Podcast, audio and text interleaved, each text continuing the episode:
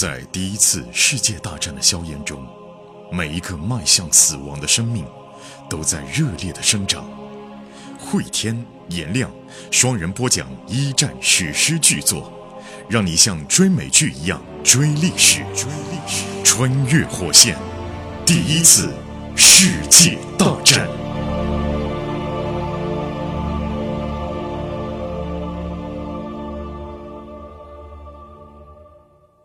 穿越火线一战，各位好，我是颜亮。我是慧天。前情回顾啊，目前一战的战局陷入到了僵持当中。那时间线呢是来到了一九一五年的年初。目前受到战局的影响，各国人民的生活状态是怎样的？在上集当中我们讲到呢，英国线的小比利跟俄国线的列夫两人牵手了啊。列夫是本来从俄国出发想去往美国，但是被骗到了英国的威尔士当矿工去了，在这儿设赌局骗人钱，结果被人发现了。在小比利的帮助之下，两个人携手踏上了去往伦敦的火车。当然，两个人去伦敦的目的不一样。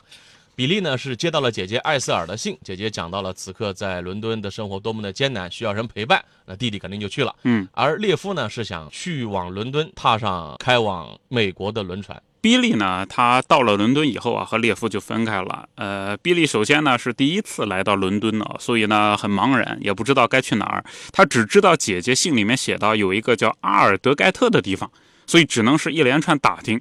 有意思的是，最后英国和我们国家也很像啊，各个地方的人口音差别相当大。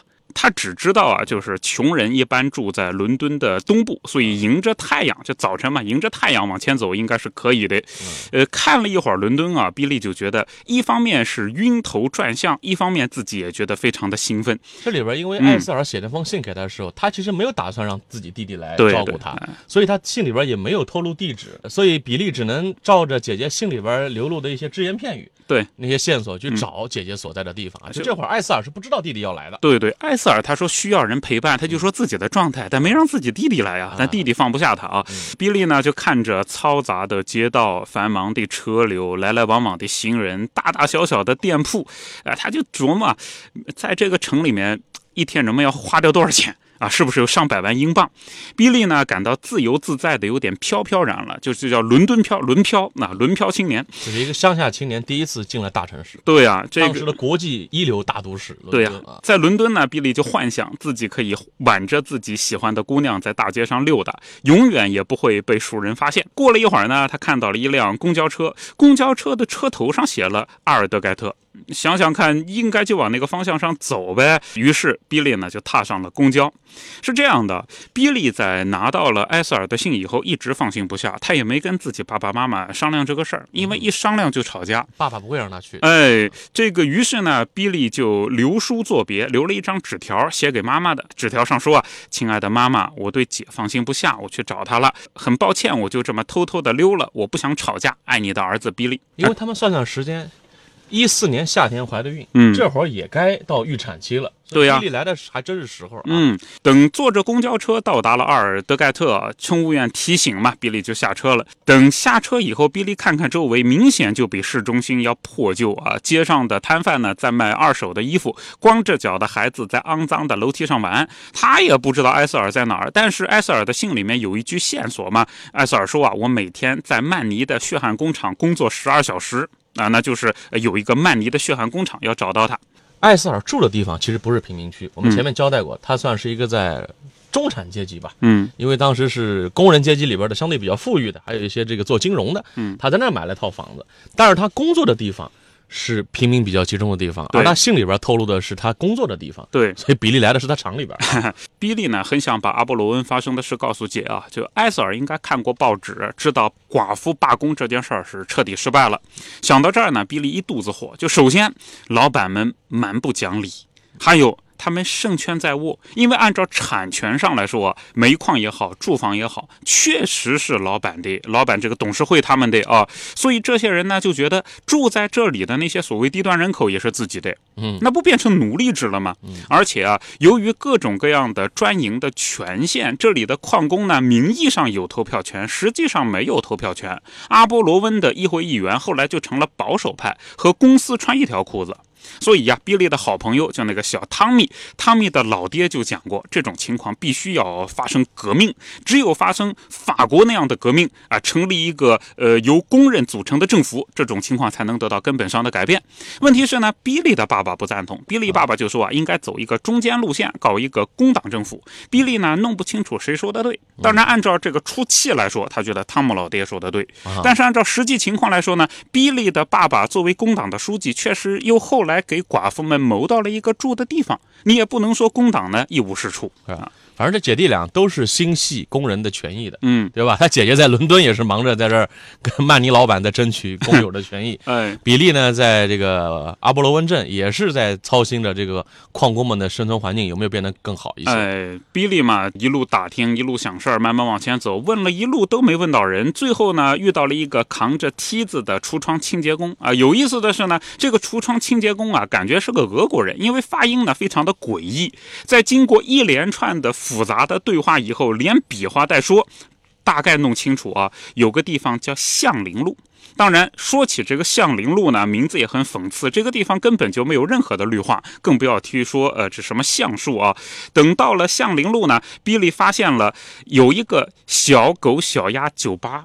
哎，这个基本上就要找到了。旁边呢还有一个房子，房子大门开着，能听到楼上有咯咯哒哒的这个缝纫机的声音。哎，比利爬上楼梯，到了楼顶，就发现有二十来个女人正在缝制军服。啊，找到这儿了，找到这儿了。前面也说过，艾瑟尔就是在一个军服加工厂里边上班。不过在这里面，二十多个女工没有艾瑟尔啊。呃，不过女工们也发现了比利啊。然后有个女工就说啊：“哎呀，进来啊，你外卖小哥来了。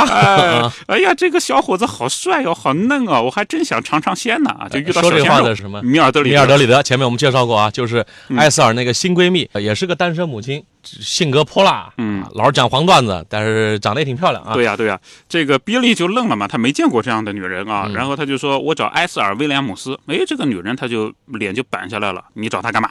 嗯，比利呢盯着米尔德里德。哎，这个米尔德里德长得很漂亮啊，但是呢牙不齐，有一对兔子牙。可尽管如此呢，由于他比较年轻、活泼、有魅力嘛，就是活力四射嘛，反而给他多了一些俏皮的色彩。大家注意啊，这块儿比利啊，看上这个米尔德里德了啊。呃，而且米尔德里德难得在哪儿呢？他虽然是一个普通的纺织工人啊，嘴巴上还抹着鲜艳的红色唇膏。那别人都不打扮的，他还打扮一下。漂亮的卷发呢，从帽子下面露出来，身体裹在一个不成形的呃灰色的厚外套里面。但尽管如此，他一站起来呢，走起来是体态呃轻盈。比利一看，哇，美女啊，一时忘了开口。按照这个，米尔德此刻是二十二岁，而且是两个孩子的妈了。嗯，在这个十八岁的比利眼里边，就是风情万种啊。就是，而比利在他眼里边就小奶狗啊，有我们说的小狼狗、小狼狗啊，小奶狗。对，这个 米尔德，你知道我我们这种老男人在小姑娘眼里叫什么吗？叫什么？老老狗，就是很难听啊。就是我们人家小鲜肉叫小奶狗，是吧？好吧，比利呢就憋出一句话：“我是他弟弟。”哎，米尔德里德大吃一惊，我还以为你是那个让他怀上孩子又溜之大吉的混蛋呢。哦，他妈的，你是比利啊！就他妈的，按照原文里面就是 F 开头的那个骂人话。那比利听了惊得目瞪口呆，他从来没听过女人说 F 开头的那个词。对，你说那个矿工小镇上，大部分信天主教的家庭的女儿，没有人这么大胆的说话的。对呀，大城市姑娘就是不一样。米尔德里德呢，盯着比利，然后就端详他们。哦。你是他弟弟呀？哎，你看上去不止十七岁啊，大孩子了。呃，你们有一样的黑眼睛和卷发。米尔德里德挑逗一般的瞄了一眼比利，说：“啊，我碰巧知道他不想让家人找到，所以我是不是不能把他的地址告诉你啊？”哟，撩这个比利了。哎，比利就说呢，一本正经的讲：“哦，他害怕我爸。”父女也断绝关系了，但是我姐给我写了信，我担心她，就坐火车来了。然后米尔德里德说：“你从威尔士那个烂地方过来的呀？”哎，比利就很生气，那不是个烂地方。后来比利耸耸肩，哎，我想想看，是个烂地方，没错，你讲的全对。玉姐说的什么都对啊，小姐姐说什么都对。呃，对啊，米尔德里德说，哎，其实呢，那个我听你的口音啊，很喜欢，就像听人唱歌一样。又聊一下，比利就讲呢，我看到信里面啊，姐也没让我来，但是呢，他说在曼尼的血汗工厂里面干活，然后我就慢慢的找过来了。诶，米尔德里德感觉印象很深刻，你是个狗日的福尔摩斯啊！啊，这这 这什么玩意儿啊？这这个我抽烟喝酒说脏话，但是我是个好女孩对对呀这什么玩意儿啊？嗯，比利就说呢，啊，我一定能找到我姐的，我找不到她，我就不回去啊。米尔德里德于是把比利啊悄悄拉到一边，我悄悄告诉你啊，纳特利街二十三号。哎，我再告诉你方向，然后最后讲，你用不着谢我啊。如果埃塞尔要杀我的话，你会保护我的，对不对啊，小弟弟？啊，呃，比利说，嗯我一定会保护你的。他想到有什么事能保护米尔德里德，一阵激动啊。嗯啊，从此以后，这个比利啊，心里面就有人了。啊，小奶狗，小奶狗 小奶狗在这个御姐万种风情面前是对，啊而且很有意思啊。比利走的时候啊，所有的女工、青年女工都对着比利送出飞吻。哎呀，让比利觉得自己又不好意思，又是伦敦，真是个好地方，就是跟生赢家阿波罗王不一样啊，对呀、呃，乡下青年第一次进城市，哎，对，特开心啊碰。到这样的姑娘，确实是春心大动。呃，等到找到呃纳特利街呢，这是个安静的地方啊，就明显的和刚才的那个乱糟糟的棚户区不一样了。成排建造的房子呢，对比利来说风格很熟悉，但是这里的房子啊，比那种矿工棚屋大多了。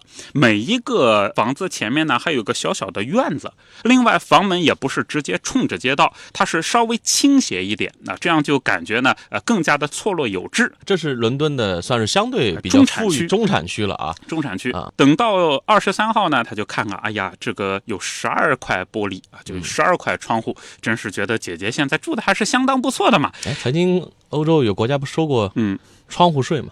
哦，对，窗户越多，税就越高嗯税就越高。所以这守窗户也是一个小小的典故啊 有十二块窗户呢啊嗯，大户人家。比利敲了敲二十三号，但没人应声啊，于是他就很担心，没去上班了，又不在家，怎么回事啊？比利呢，就从这个投信口啊，那时候嗯信箱嘛，呃，不是放在外面啊，有在外面的，但大多数情况下呢，门上面有一个呃投信口，信就从那边扔到家里面去。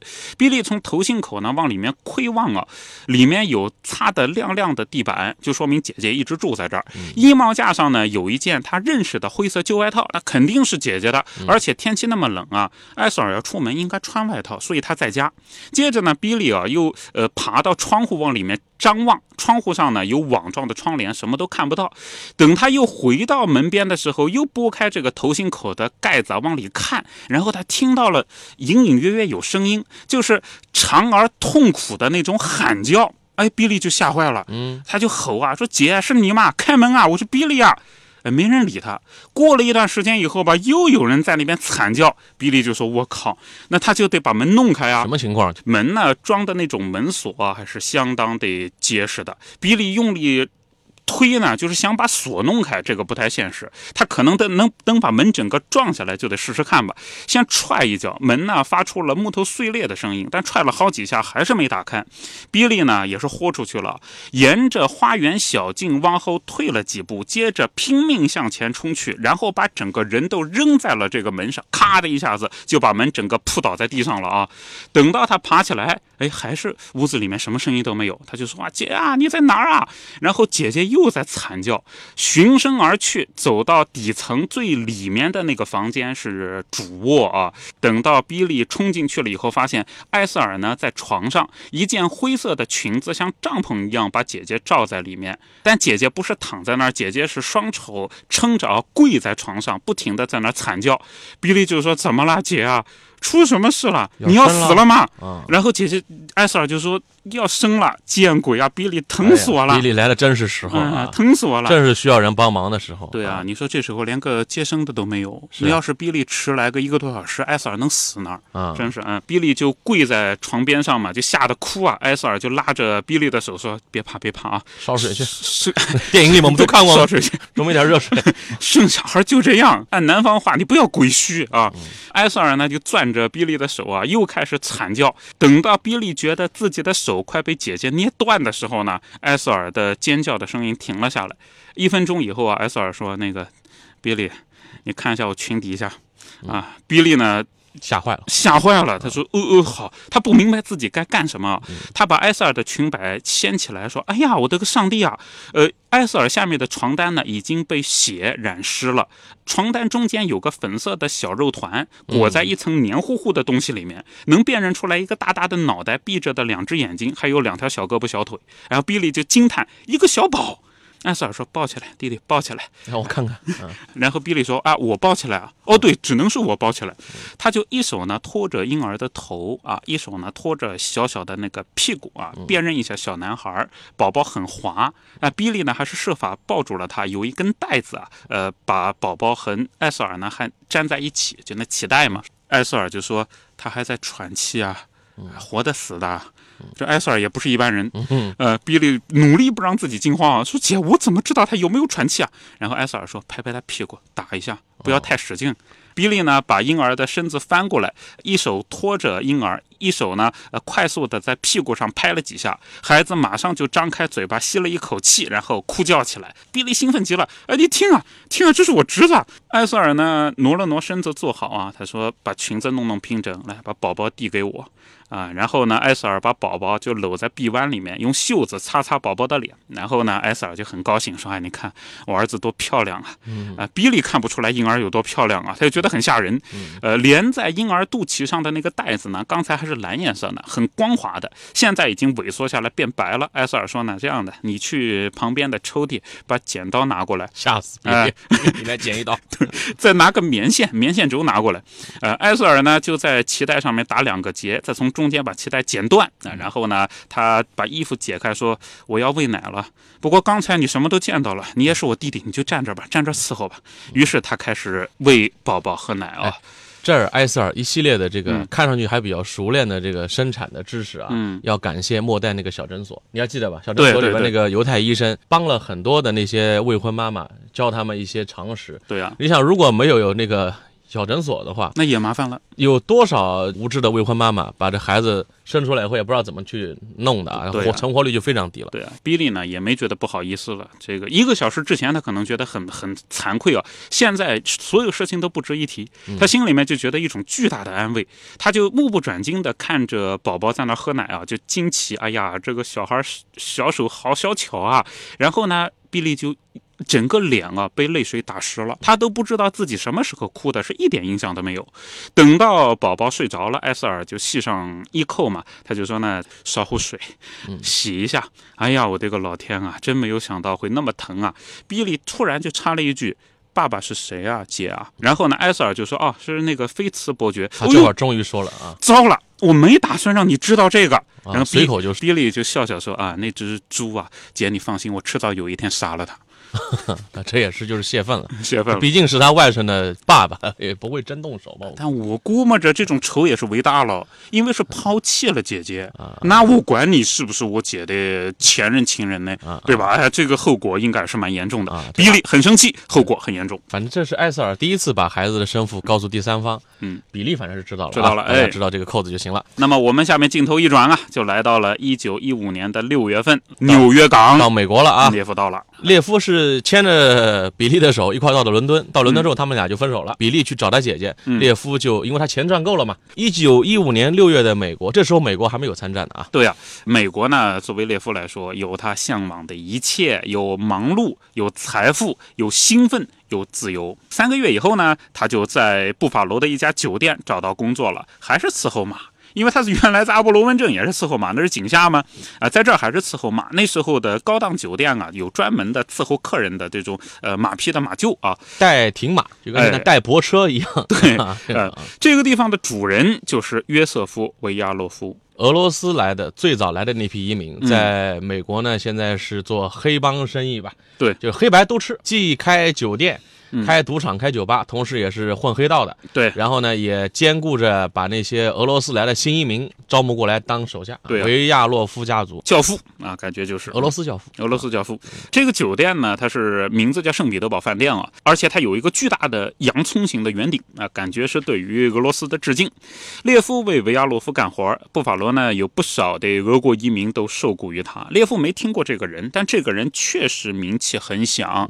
你看啊，之前维亚洛夫家族呢骗了列夫，把他扔在英国的黑煤窑里头。嗯但另外一方面呢，等到了这个美国以后啊，到了运河街的一条酒吧，提了维亚洛夫的名字，列夫马上就有工作。所以这个人这个名字还是有分量的。对呀、呃，这维亚洛夫相当于什么呢？就相当于《古惑仔》里边那个红星的蒋先生，嗯，一般小弟是见不着的，你能见到陈浩南就不错了。蒋先生、蒋天养你见不着啊，哎还没出场呢啊。列夫来这边以后啊，这个英语也是越来越溜。原来他有英国口音，还混了一点威尔士方言。现在呢，他这种美式英语啊，几个月下来就明显的好很多了，列夫聪明啊，口语都没问题都，过关了，已经被撩妹妹了，用英语啊。啊。对呀、他现在最熟的一句话就是对女孩讲“我可爱的”，所以他用这句话聊了很多女孩。啊啊，贝贝 这会说了啊。哎，对这个，你看啊，现在镜头一转呢，就是还差几分钟六点，他要下班了。这时候，他的一个朋友进了马厩的院子，嘴上叼着一根香烟，然后对列夫呢指指这个香烟：“土耳其烟草，我搞来的，美极了，想不想发笔财啊？”哎，呃，进来的朋友啊，名字叫尼克啊，就名字叫尼克，他是一个惯偷。惯偷，而且他的角色呢，类似于斯皮利亚，呃，或者呢这个普莱斯啊，在当地呢也算一个小地头蛇、小流氓。呃，列夫就问他说：“这个是什么个价？”那尼克就说啊，商店里面呢，一百支装的铁盒卖五十美分啊、我呢卖你十美分啊、你不要问我货从哪里来的啊，反正我就十美分给你，你卖别人二十五美分是轻轻松松。赚一倍多，呃，你看看这个烟啊，叫法蒂玛名牌烟呐、市价一半卖出去，轻而易举。哎，列夫四周看看，嗯，老板没在，好吧，呃，你有多少？尼克就说啊，满满一箱子。列夫口袋里有一美元，他就说呢，这样的啊，我先给你一美元，呃，买你二十盒，先付十盒的钱，剩下的一半再说。列夫把手往尼克的肩膀上一搭啊，说：“哥们儿，我们两个好朋友，我是不会赖你账的。二十盒。”随后呢，列夫就得到了一条装饲料的旧麻袋，里面有二十条长长的这个绿色铁盒啊，每个铁盒上面都有一个戴面纱的女人，就那时候有名的一种土耳其香烟。列夫呢验了一下货，把铁盒又装进麻袋，给了尼克一美元。随后呢，迈着闲散的步子离开了，他要准备倒烟去了。销赃去了。销赃。列夫呢，把马、呃什么提签儿这些东西收拾干净。六点过五分，跟管事儿的说了声再见，径直的呢就离开了，背着那个麻袋啊，走在街上，他就觉得自己蛮显眼的。他心说呢，警察拦下啊也不怕。第一，这个美国警察跟俄国警察相比呢，比较讲道理。啊，既然讲道理，第二，列夫相信凭借自己的嘴炮啊，三寸不烂之舌，所有的情况都能够应付。烟哪来的？我捡的 就行了啊。哎，他去了一个酒吧，叫爱尔兰海盗酒吧。这家酒吧相当大，也相当有名啊。他挤过人群，买了一大杯啤酒啊，焦渴难耐的喝了一大杯。随后呢，他在一大帮那个工人群里面坐下来，寻找目标客户。对呀、然后几分钟以后啊，列夫跟所有人都处熟了，牛啊！接着他就开口说：“哎，有没有人要抽法蒂玛？著名香烟啊！”有一个人说：“我抽过法蒂玛，太贵了，五十一包呢，五十美分啊，啊一包太贵了。”然后列夫笑笑：“二十五美分一包，我这里有。”买一包金南京的价格可以买一包苏烟啊，哎你也干不干？干不干？哎，有人就问啊，这烟有什么问题啊？列夫冷笑说：“哎有人丢了烟，有人捡到了，你甭管了，你甭管哎啊。”反正保你是真的。有几个人来了兴致啊，有一个光头男的嘛，在衣袋里面摸了一会儿，摸出一枚二十五美分硬币，列夫就递过去一盒。那个人呢，当场把烟盒打开来，发现，诶，里面还有棒球卡，多半是真的。又拿出一支香烟点上，嗯，不错不错，味道很纯，拿去吧，二十五美分，你的了。另外一个人呢，又探出头来问多少钱。半个小时过去啊，列夫就很高兴，卖掉了所有的烟卷。不到一个钟头，他让两美元变成五美元啊，还有一美元欠别人嘛，一美元买的嘛，两美元变成五美元。这个概念呢，就是要干一天半才能挣上的钱。现在半小时就搞定了，看起来销赃啊，确实是很适合自己的创业。那、什么创业 是创业啊？是创业呃。列夫又买了一杯啤酒，呃，喝空了以后呢，就把空麻袋留在原地，独自就要往家走。他住的地方呢是布法罗的穷人区啊，大部分俄国人都住在这里，里面还有一些意大利人啊、波兰人。不过呢，住在这里的条件比他在英国住的条件又好了。路上他又顺路买了一块牛排，想想看呢，回家以后啊，可以带叫马佳一起去跳舞。这个马佳是他新认识的一个女朋友。啊，又是一个新新。这才几天就又有女朋友了啊啊！他有很多女朋友，这是他处的现在比较比较熟络的啊，长期保持关系的，一夜情的不算。这个马家大家记一下这个名字，嗯，因为还蛮重要的，蛮重要的，后勤有很多戏的啊。对呀，对列夫来讲，他的意义比卡捷琳娜还重要。对对对啊，当然列夫他也是想啊，要把钱攒起来，呃，作为给老哥来美国的路费。但另外一方面呢，列夫又愧疚，三美元，三美元没用。啊，列夫需要的是，嗯，一笔弄他个好几千，然后一次把钱寄够，让自己来不及动心挥霍他。列夫很也很了解自己，自己手上只要有钱，就一定会挥霍，所以有发大财的机会才能进来老哥。要做就做大生意啊！这什么人啊，这是啊！当然，列夫到底怎么把这个三美元变成三百美元，甚至三千三万美金？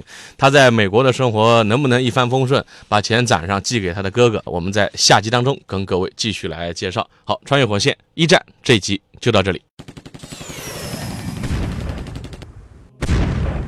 在第一次世界大战的硝烟中，每一个迈向死亡的生命都在热烈的生长。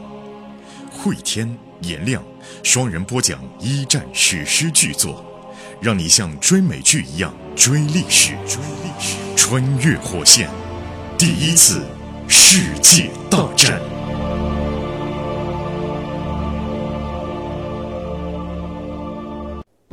节目的最后，告知大家一个好消息：继一战后汇天、颜亮的两档新节目《永恒的边缘》《冷战的权力游戏》，还有《世界的凛冬》二战的权力游戏都已经上线。从一战的硝烟弥漫到冷战的两极对抗，二十世纪人类的故事得以完美落幕。大家可以在喜马拉雅搜索“冷战二战”即可找到新节目。同时，我们还组建了高级 VIP 群。您可以添加火线助手拉您入群，微信号就是火线的全拼加二零二，也就是火线二零二。慧天和颜良老师会在群内与大家交流，同时群里也会发送各种福利、新节目抢先听、节目周边等等。我们在群里等你。